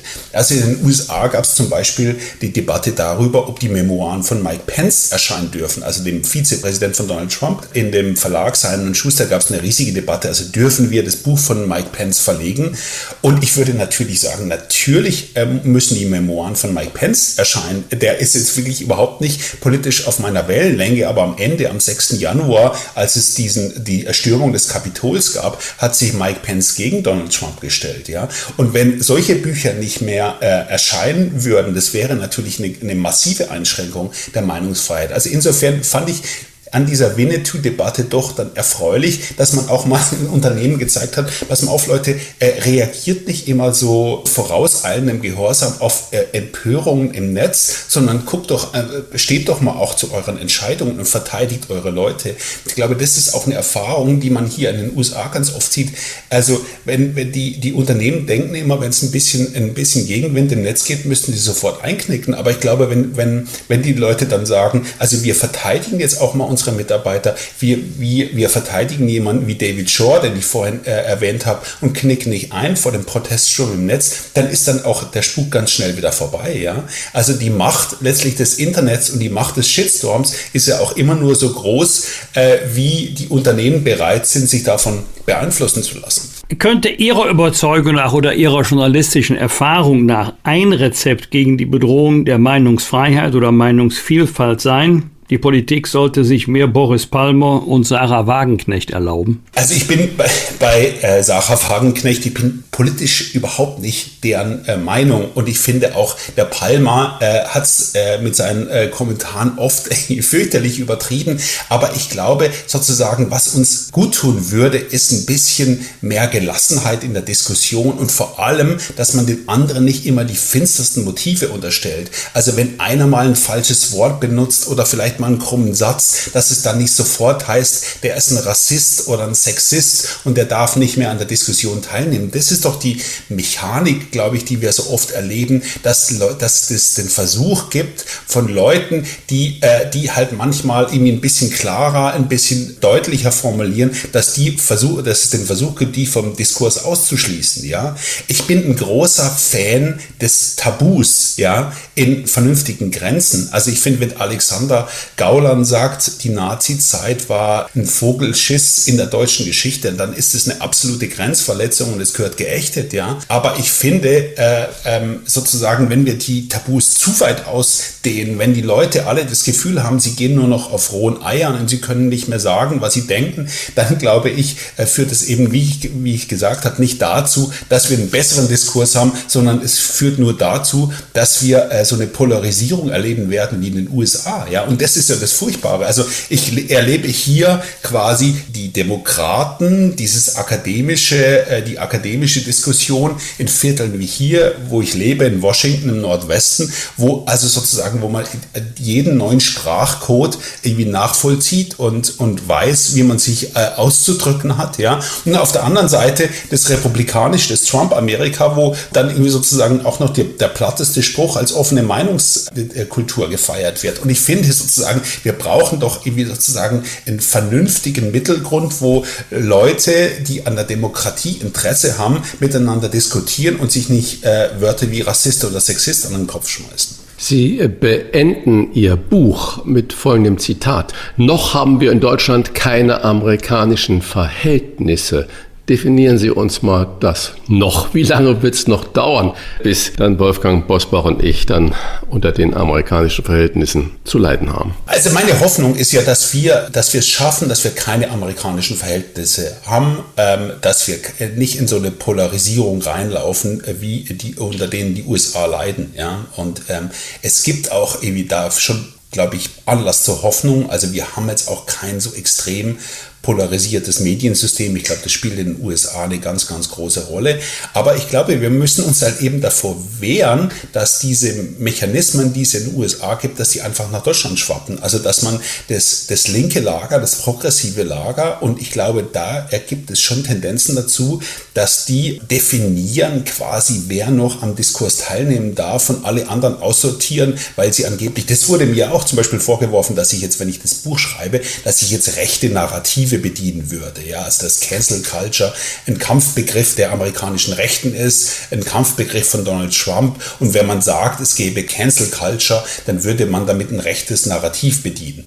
Und ich würde sofort sagen, natürlich ist Cancel Culture ein Kampfbegriff geworden von den Republikanern, aber das heißt doch noch lange nicht, dass nicht ein reales Phänomen dahinter steckt. Also ich glaube, was wir tun müssen, wir müssen irgendwie sozusagen uns dagegen wehren, dass Leute so ganz schnell aus dem Diskurs ausgeschlossen werden, dass man sagt, mit denen rede ich gar nicht mehr, sondern wir müssen uns echt Mühe geben, dass wir sozusagen miteinander reden. Ich glaube, und das gibt es auch schon in Deutschland, dass man, wenn man sozusagen die Podcast-Landschaft anguckt, äh, wenn man äh, sich anguckt, irgendwie sozusagen, welche Leute noch bereit sind, miteinander zu reden, dass dann, dass es dann echt die, die starke Tendenz dazu gibt, dass man dann nur noch sozusagen unter Like-minded miteinander diskutiert. Und ich glaube, das ist e-, eben auch nicht gut. Ich habe jetzt auch bei dem Buch versucht, mit Leuten zu reden, die auch ganz anderer Meinung sind als ich. Also wir haben Streitgespräch mit einem jungen Kollegen gemacht im Spiegel, der eine ganz, ganz andere Meinung ist und der glaubt, dass Cancel Culture ein, ein rechtes Phantasma ist. Aber ich glaube, das brauchen wir eben und wir dürfen uns nicht sozusagen diesen amerikanischen Regeln unterwerfen, dass jeder irgendwie nur noch in seiner eigenen Denkwelt zirkuliert. Das, das halte ich für ganz, ganz fatal.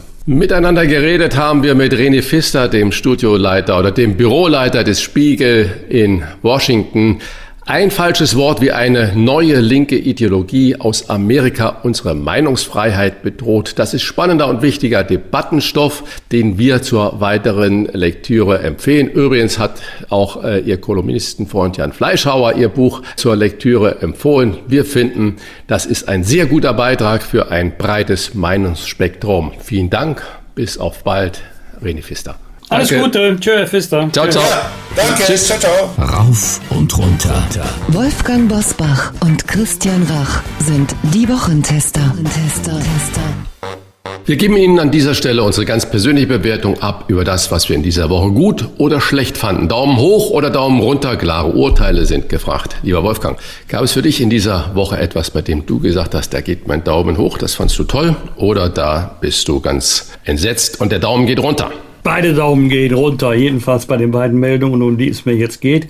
Das ist zum einen das Thema der sogenannten, sogenannten Aktivisten des Klimaschutzes bei der Beschädigung von weltberühmten Kunstwerken, ist auch egal, ob mit Tomatensuppe oder Kartoffelbrei, wie man dann noch sagen kann, die Beschädigung von weltberühmten Kunstwerken sei alternativlos, um die Bevölkerung zu sensibilisieren, das ist mir völlig unklar. Ich habe noch niemanden, ich habe noch niemanden getroffen, der gesagt hat, ich stehe der Klimapolitik skeptisch gegenüber, aber jetzt, wo das Kunstwerk beschädigt wird, jetzt ändere ich meine Meinung, sondern es gibt flächendeckendes Unverständnis über das Treiben. Ich lasse jetzt mal die strafrechtliche Dimension ganz beiseite. Ich bin der festen Überzeugung, dass diejenigen, die sie erst auf der Straße festkleben und dann Kunstwerke beschädigen. Ähm, so lange, bis wir alle hinter Glas haben, da werden sie aber die Kunstliebhaber freuen. Die tun sich keinen Gefallen, die tun vor allen Dingen ihrem Anliegen keinen Gefallen und damit ähm, konterkarieren sie meiner Überzeugung nach das Anliegen derjenigen, die sich ernsthaft in Wort und Tat mit dem Klimawandel und den sich daraus ergebenden Folgen beschäftigen. Das zweite ist das Thema Abstimmung der Ampel gegen die Opposition mit dem Verbot, dass der Bundesrechnungshof bei der Anhörung im zuständigen Fachausschuss zum Thema Übergang Hartz IV zum Bürgergeld als sachverständige Behörde gehört werden darf. Zum besseren Verständnis, bei den sachverständigen Anhörungen im Deutschen Bundestag, in der Regel bei allen größeren Gesetzgebungsvorhaben, jedenfalls im zuständigen Fachausschuss, der federführend ist, darf jede Fraktion Sachverständige benennen, je nach Fraktionsstärke die Zahl. Wir haben es aber auch schon oft gehabt, dass Behörden vor die Klammer gezogen wurden. Sie galten sozusagen als neutrale Sachverständige. Jetzt hat der Bundesrechnungshof sich schon kritisch geäußert in der Öffentlichkeit, unter anderem die sehr hohen Freigrenzen für Vermögen gerügt. Die sind ja bei einem Ehepaar bei 150.000 Euro und wer dann noch in einer schicken Villa wohnt und zwei Autos hat, würde trotzdem Bürgergeld bekommen. Es ist schwer zu erklären, warum derjenige, der als Arbeitnehmer in einer Zwei-Zimmer-Wohnung lebt, mit seinen Steuergroschen das finanzieren soll, bevor diese Ersparnis und das Vermögen eingesetzt werden soll für den eigenen Lebensunterhalt. Es gibt noch andere Themen, die der Bundesrechnungshof rügt. Schöne Grüße an die Ampelkoalition. So viel Souveränität sollten sie schon haben, um mit dieser Kritik umzugehen. Wenn man sagt, nein, das möchten wir nicht, dass der Bundesrechnungshof im zuständigen Fachausschuss auftritt, gibt das das Geschmäckle, an der Kritik ist wohl was Wahres dran. Und da möchten wir nicht, dass sie durch einen Auftritt im Ausschuss öffentlich, die Anhörungen sind ja alle öffentlich, nicht nur presseöffentlich, die sind öffentlich, dass dann noch ähm, diese Kritik öffentlich verstärkt wird. Entweder der Bundesrechnungshof hat recht, dann muss im Gesetzgebungsverfahren was geändert werden, oder er hat nicht recht, dann kann man ja mit guten Argumenten dagegenhalten. Christian, was hat dich gefreut oder geärgert? Ich mache mal zwei schöne kleine Dinge, die mir wirklich gefallen haben. Joko und Klaas, wir kennen sie alle, die beiden wunderbaren Moderatoren, die bei Pro7 ja nicht nur Klamauk machen, sondern auch immer wieder Hoppla-Aktionen haben. Sie verschenken auf Instagram ihre komplette Reichweite an zwei Iranerinnen, äh, damit die ihren Protest weiterhin in der Welt äh, zeigen können. Und sie sagen nicht, das gibt's für eine Woche, sondern sie verschenken diese Reichweite für immer. Und das sind immerhin zwei Millionen Follower. Das ist mal eine äh, Aktion, wo ich sage, den Hut ziehe ich davor, Meinungsbildung zu machen, äh, Bühne zu bieten. Das ist eigentlich äh, die Waffe, die am schärfsten ist. Und da muss man wirklich Joko und Klaas applaudieren und sagen, großartige Aktion. Ebenfalls eine großartige Aktion. Seit Corona ist ja Homeoffice geradezu eine neue Lebensdoktrin wenn man mal drüber nachdenkt, was passiert denn alles mit diesem gesamten Büroraum, der dann da leer steht, weil ja viele gar nicht mehr aus dem Homeoffice zurückkehren wollen. Einige schon, aber einige auch nicht. Da hat die Firma Jibo in Hamburg in ihrer Weltzentrale gesagt, Menschenskinder, wir haben doch da so viel Platz. Wir haben so viele Geflüchtete in Deutschland, wo die Gemeinden und Städte nicht mehr wissen, wo sie unterkommen können und haben Wohnraum für 187 Geflüchtete äh, an ihrem Firmensitz geschaffen, selbst umgebaut dass die Büros als Wohnungen genutzt werden können und sie überlassen der Stadt Hamburg hier in dem Bürocenter City Nord diese Wohnungen kostenfrei. Das ist mal eine Aktion, wo ich sage, da beteiligt sich eine große Firma, eine sehr, sehr große und ertragsstarke Firma an einer sozialen Verantwortung, die Applaus verdient. Finde ich großartig, muss ich wirklich sagen. Dann eine Sache, die jetzt ja ein bisschen so unter dem Radar läuft, wo mein Daumen runtergeht, äh, sind die Verstimmungen zwischen Deutschland und Frankreich. Das nehmen wir gar nicht so richtig wahr. Aber wenn Deutschland und Frankreich nicht mehr in eine Richtung gehen, dann wird mir um den Zusammenhalt und um den Fortschritt in Europa ein bisschen Angst und Bange, das muss ich sagen. Und wenn diese Verstimmungen anscheinend so weitreichend sind, dass die beiden Macron, der Präsident von Frankreich, und unser Bundeskanzler Olaf Scholz, der zum Arbeitsessen, wie es heißt, in Paris war, noch nicht mal es fertigbringen, eine gemeinschaftliche Abschlusspressekonferenz zu geben, sondern dass sie sprachlos in Paris sind und äh, sich wieder trennen, dann macht mir das größte Sorgen, weil wir haben so viele andere Probleme und äh, Sand im Getriebe der Achse Berlin-Paris wäre für Gesamteuropa und die ganzen Herausforderungen, die wir gemeinschaftlich zu bewältigen haben, doch mehr als schädlich. Das finde ich wahnsinnig. Und noch ein anderes, wo der Daumen runter geht. Es gibt eine neue Verwaltungsvorschrift, dass die Genehmigung für Schwertransporte inzwischen bundesweit organisiert ist. Das heißt, nach bundeseinheitlichem Standard äh, passiert.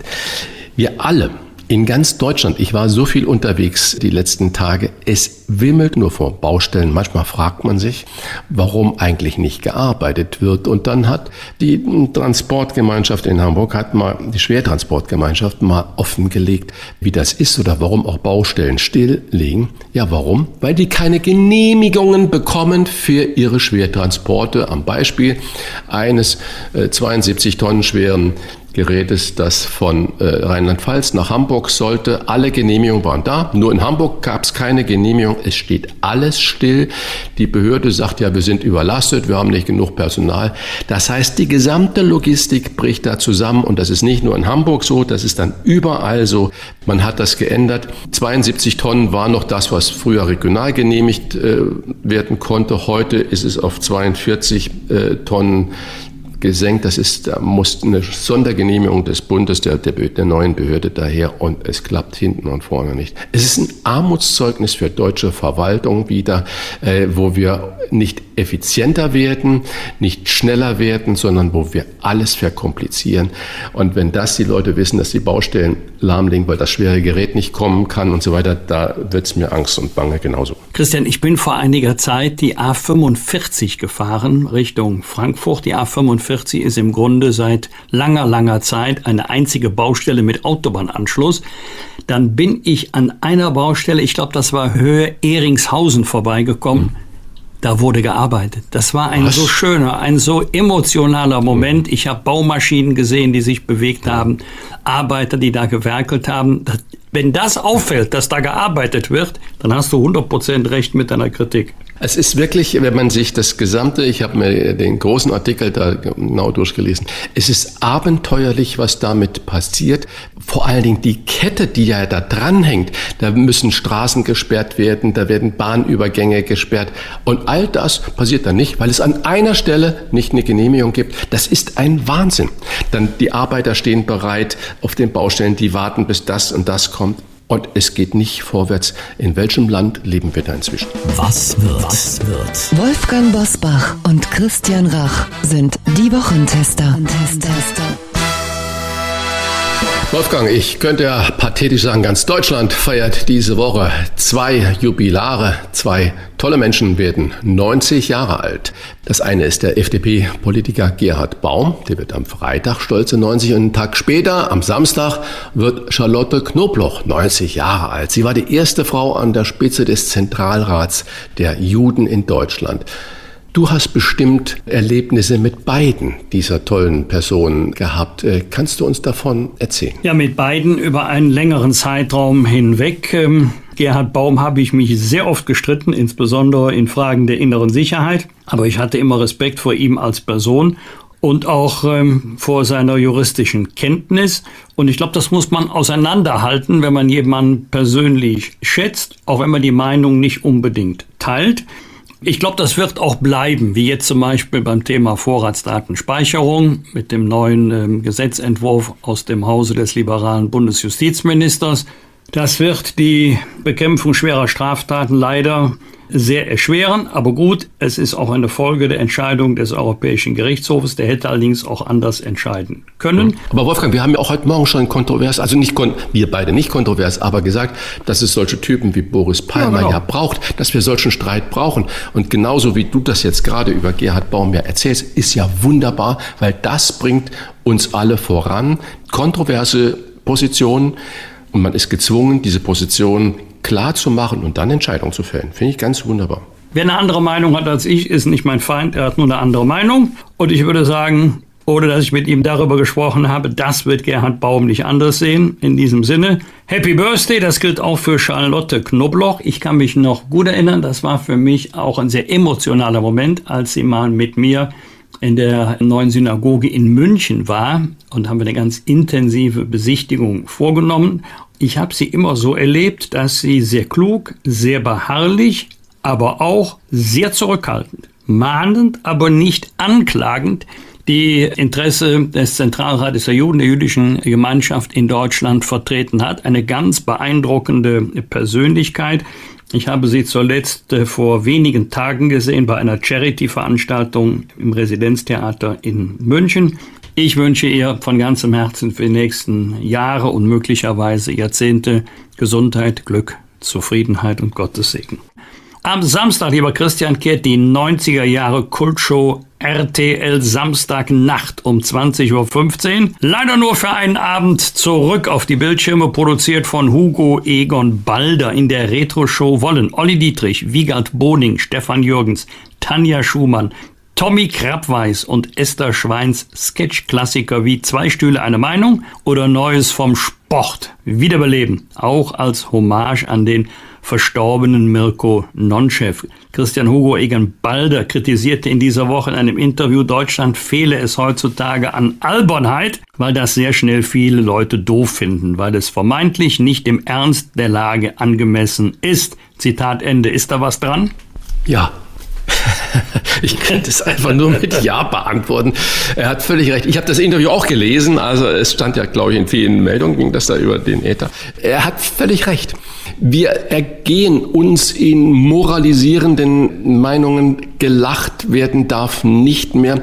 Auch fröhliches Zusammensein darf nicht mehr sein. Und einfach mal sich eine Stunde oder zwei von Nonsens berieseln lassen, ist alles nicht ernst genug und nicht moralisch genug und nicht korrekt genug. Also er hat völlig recht. Und ich finde sowieso, Hugo Egon Balter ist einer der unterschätztesten deutschen TV-Produzenten. Was er an stilbildenden Dingen gemacht hat, nicht immer vom Erfolg gekrönt, aber darum geht's gar nicht. Das ist schon eine beeindruckende Leistung. Ich finde, er hat recht mit seiner Kritik, ja. In der Nacht zum Sonntag endet in Deutschland und in den meisten europäischen Ländern die Sommerzeit. Die Uhren werden von 3 Uhr auf 2 Uhr zurückgestellt. Eigentlich sollte ja die Zeitumstellung schon nach der Abstimmung in Europa und nach dem Willen des EU-Parlaments abgeschafft werden. Passiert ist das bislang nicht. Glaubst du, dass es noch kommt oder wäre es dir recht, wenn es so bleibt, wie es ist? Erstens glaube ich nicht, dass sich an der jetzigen Lage etwas ändern lässt, weil hier gilt das Prinzip alle Länder oder kein einziges Land. Und da die Meinungen ganz verschieden sind, wird man sich nicht auf ein Thema einigen können, also entweder Sommerzeit oder Winterzeit. Und zum anderen, nein, ich finde es nicht gut, was wir jetzt haben. Mein Appell wäre Hände weg von der Uhr. Entweder durchgehend Winterzeit oder durchgehend Sommerzeit. Mein Favorit wäre durchgehend Sommerzeit. Ich kann mich ja noch gut daran erinnern, mit welcher Argumentation der zweifache Uhrenwechsel pro Jahr eingeführt wurde. Mhm. Es ging schon damals um Energiesparen. Mittlerweile wissen wir, allenfalls in homöopathischen Dosen, wenn überhaupt, kaum messbar kann dadurch Energie gespart werden. Das geht doch nicht allen, aber vielen auf den Geist, dass zweimal im Jahr die Uhren umgestellt werden sollen. Deswegen Hände weg von der Uhr. Aber ich fürchte, es wird so bleiben, wie es jetzt ist, weil sich die Staaten nicht einigen können. Am Donnerstag ist in München VIP-Premiere von Schubecks Dinnershow Teatro. Das Teatro ist nicht Gegenstand des Prozesses um ihn. Der Starkoch steht derzeit wegen Steuerhinterziehung vor Gericht. Christian, das Juristische ist das eine. Von Starkoch zu Starkoch Hast du Alfons Schubeck erlebt, persönlich? Wenn ja, wie? Also es gibt ja auch so eine Nord-Süd-Grenze. Ich habe Alfons Schubeck sehr, sehr selten getroffen kann eigentlich zu ihm gar nichts sagen. Es ist nicht einmal passiert, dass ich mal einen Abend mit ihm verbracht habe oder wir zusammen ein Bier getrunken haben.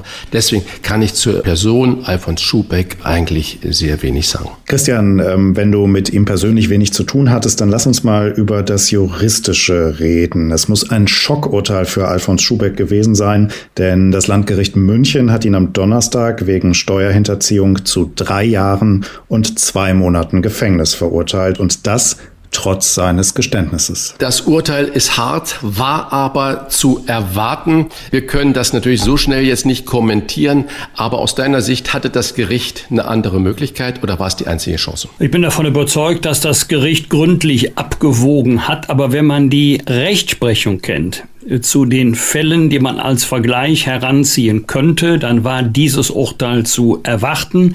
Juristisch interessant ist jetzt, wird möglicherweise Berufung eingelegt oder Revision, also wird das Urteil bestandskräftig, wird es rechtskräftig und damit vollstreckbar oder hofft Alfons Schubeck mit seinen Verteidigern darauf, dass er in der nächsten Instanz vielleicht eine mildere Strafe bekommt. Vielleicht ist er aber auch froh, dass jetzt eine Entscheidung gefällt ist, so bitter sie für ihn ist und dass er das äh, nicht noch in die Länge ziehen möchte durch Einlegung eines Rechtsmittels. Das ist die juristische Betrachtung. Menschlich wäre es natürlich gut, wenn Alfons Schubeck das Urteil nicht als ungerecht oder völlig überzogen, sondern als richtig, als notwendige Folge seines eigenen Handelns ansehen würde und auch menschlich, es muss ja nicht das Ende sein. Man kann auch es als einen neuen Anfang sehen und jeder hat eine zweite Chance verdient und das gilt dann auch für Alfons Schubeck. Bosbach und Rach.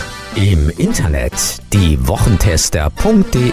Das waren die Wochentester mit Unterstützung vom Kölner Stadtanzeiger und Redaktionsnetzwerk Deutschland. Wenn Sie Kritik, Lob oder einfach nur eine Anregung für unseren Podcast haben, schreiben Sie uns auf unserer Internet- und auf unserer Facebook-Seite. Fragen gerne per Mail an kontakt@diewochentester.de und wenn Sie uns auf einer der Podcast-Plattformen abonnieren und liken, freuen wir uns ganz besonders. Danke für Ihre Zeit und fürs Zuhören. Wir wünschen Ihnen eine gute Woche und möchten Sie kurz vor Schluss noch auf unsere Kompaktausgabe hinweisen. Denn für alle, die es am Freitagmorgen eilig haben, bieten wir einen besonderen Service. Hören Sie die Wochentester kompakt bereits am Donnerstagabend ab 22 Uhr. Dort erfahren Sie in nur 30 Minuten das Wichtigste aus der aktuellen Folge. Das ist unser persönliches News Update für Ihre Nacht. Ausführlich hören Sie dann alle Interviews wie gewohnt am Freitag ab 7 Uhr. Hier nochmal zu merken, Donnerstag um 22 Uhr die Wochentester kompakt und Freitag um 7 Uhr wie gewohnt die neue ausführliche Folge. Was war? Was wird? Wolfgang Bosbach und Christian Rach sind die Wochentester. Ein Maßgenau Podcast. Powered bei Redaktionsnetzwerk Deutschland und Kölner Stadtanzeiger.